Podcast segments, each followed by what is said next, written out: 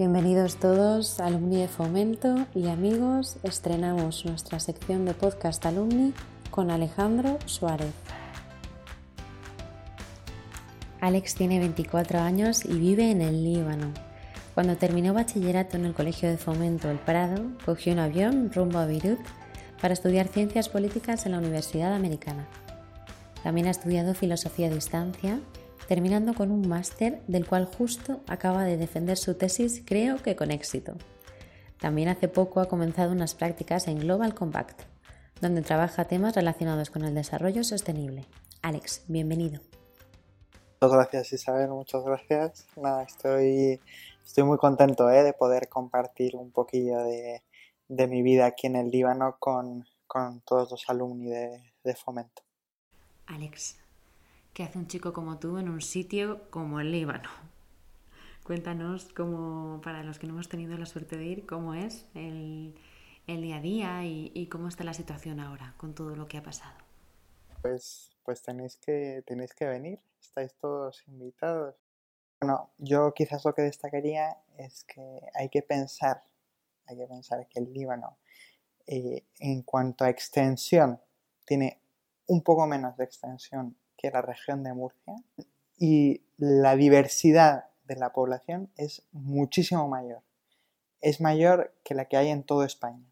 Se dice que hay 17 confesiones religiosas distintas, contando los, distintos ritos de las distintas iglesias también. Eh, más o menos se puede decir que hay un tercio de musulmanes chiitas, un tercio de musulmanes sunitas y un tercio de, de cristianos no hay, digamos, violencia entre, entre las religiones como ocurre en otros países. Si bien es verdad que, bueno, tampoco se puede decir que, la relación sea eh, siempre de, alegría, ¿no?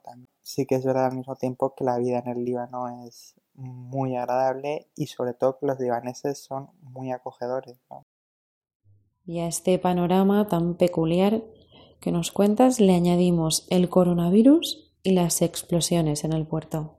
Cuéntanos cómo viviste aquello el 4 de agosto. Yo personalmente eh, estaba como a 10 kilómetros de, Beirut en el momento de la explosión.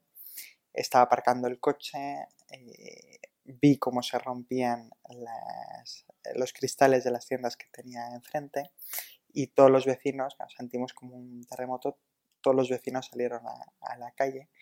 Eh, yo también salí del coche, claro, y, veíamos ahí eh, a, lo lejos pues una columna de humo naranja gigante. Eh, poco a poco nos fuimos enterando que, había habido dos explosiones en el puerto, pero claro, no me daba cuenta de, la magnitud que eso había tenido hasta que no me fui adentrando en los barrios más afectados por, eh, por la explosión. Viviendo esto con, con dolor, pero, pero al mismo tiempo, eh, al mismo tiempo yo creo que conseguimos mantener también eh, la alegría, el, sentido del humor mm, y eso se me ha quedado muy grabado. Es muy bueno esto que nos comentas de no perder el sentido del humor. Pero yo te quería preguntar, mm, así en tu día a día, si a todo esto se le puede sacar alguna lectura positiva.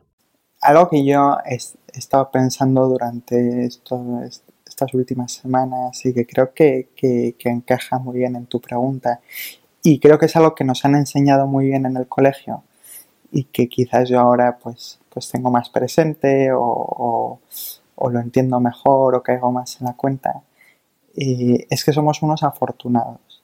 Mm, eh, sí, yo ahora mismo tanto por las actividades sociales que hago aquí como por el trabajo que estoy haciendo ahora en el Global Compact, pues me encuentro con, mucha gente que, sufre. Y eso me, lleva a pensar dos cosas.